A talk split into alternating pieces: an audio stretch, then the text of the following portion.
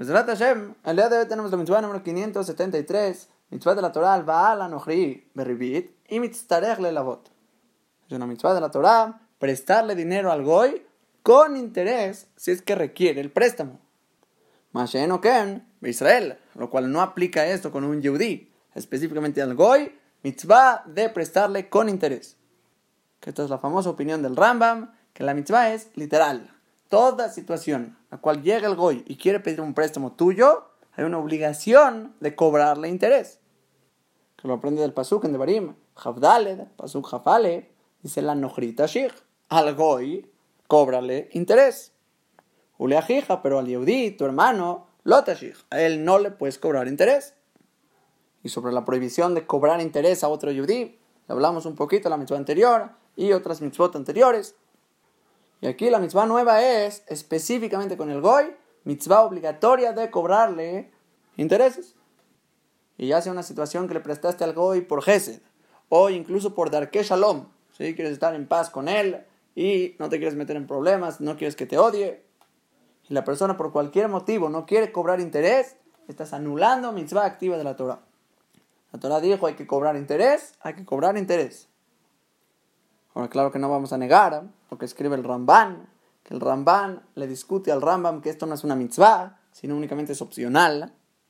Y asimismo aprenden la mayoría de los Rishonim, Rashi en el Humash, los otros Rishonim también. El problema es el Rambam dijo lo que dijo. Es una mitzvah activa y es obligatorio. Y el Jinuch trae que aunque discutan los Rishonim, Imkol.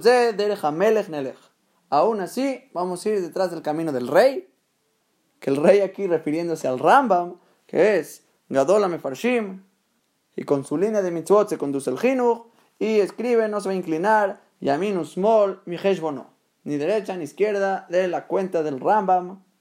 Y aunque el Jinuch mismo, él dice que de la Gemara se ve como el Ramban, que el Ramban, como ya dijimos, dice que solo es opcional, pero de cualquier manera este es nuestro orden de mitzvot y la vamos a contar como una obligación. Ahora, una laja importante que dice el Jinuch es que esta mitzvah, aún contándolo como una mitzvah activa como el Rambam, tiene preferencia un préstamo, un yehudí, sin cobrar intereses, a prestarle al goy con interés. Porque es sabido, todo el mundo sabe que una tzedaká que es dada a una persona más Yerushalayim, con más apego a Boreolam, que la va a usar de una mejor manera, para una mejor vida, un servicio mejor a Boreolam, es una mejor tzedaká. Y no solo en acá, en cualquier gesed, en cualquier cercanía, cualquier bondad que le vas a dar, es mejor siempre darle al Yere Shamaim que a la persona que no es Yere Shamaim.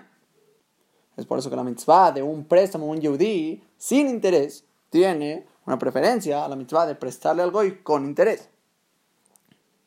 Ahora, mucha gente podría preguntarse que por qué somos crueles con los goim. La Torah te dice ser cruel con él y cobra el interés.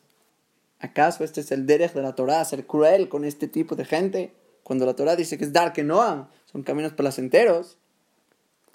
La respuesta a esta pregunta es muy simple. Está equivocada tu pregunta. No es crueldad cobrar interés. Cobrar intereses es lo más normal que existe en el mundo. Pregúntale a todos los bancos. Esto es una lógica obvia. ¿Por qué te daría mi dinero para que tú lo uses y después de un tiempo me regreses la misma cantidad? ¿Por qué yo arriesgaría mi dinero contigo? Prefiero tenerlo, yo guardarlo, yo quedármelo, si igual me vas a devolver lo mismo. Entonces seguro que el tema de intereses es lo más normal del mundo. Llamarle al interés crueldad cuando escuchamos esto. Otra persona necesita dinero, me está pidiendo mi dinero, ¿yo por qué se lo daría? Ah, me va a ofrecer algo a cambio, ¿ok? Entonces ahora sí, estoy interesado, ya te voy a dar mi dinero y después tú me pagas con el interés el cual yo tengo. Entonces la pregunta hay que hacerla del otro lado. ¿Por qué está prohibido cobrar interés a un yehudí si es lo más normal del mundo? Y la respuesta, como bien dijimos la misma anterior, es porque Akadosh Brojú desea que sea un Am a Gesed, que sea un pueblo de Gesed, hermandad, que la gente se quiera entre los otros. Y si la Torah permite intereses, el tema de intereses, va a acabar una persona consumiendo las propiedades del otro y se va a acabar la hermandad entre ellos. Este se queda sin dinero, este se vuelve muy rico, ya no se quieren, ya no se hablan. O si este se endeuda, no puede pagar, hay problemas. Y como Akadosh Baruj quiere a Am Israel como un solo Am, un solo pueblo, con hermandad, con unión, simplemente prohibió el tema de intereses. aunque sí, lo normal sería cobrar interés, Boreolam busca que haya Gesed y Rahamim entre unos y los otros. Y si se fijan las palabras del Jinuch, él se va un paso más adelante. Y escribe en el motivo de la mitzvah que no es apto de nosotros hacer Gesed, o sea, prestar sin interés, a no ser a una persona que sabes que va a estar sirviendo a Hashem.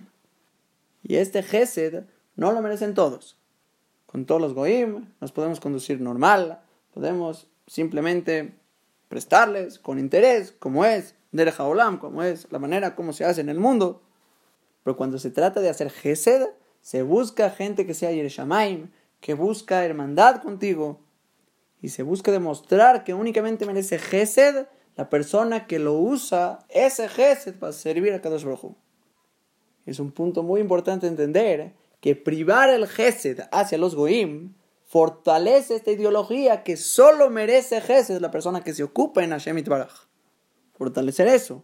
La idea de demostrar el que merece Gesed es el que hace la voluntad de Hashem.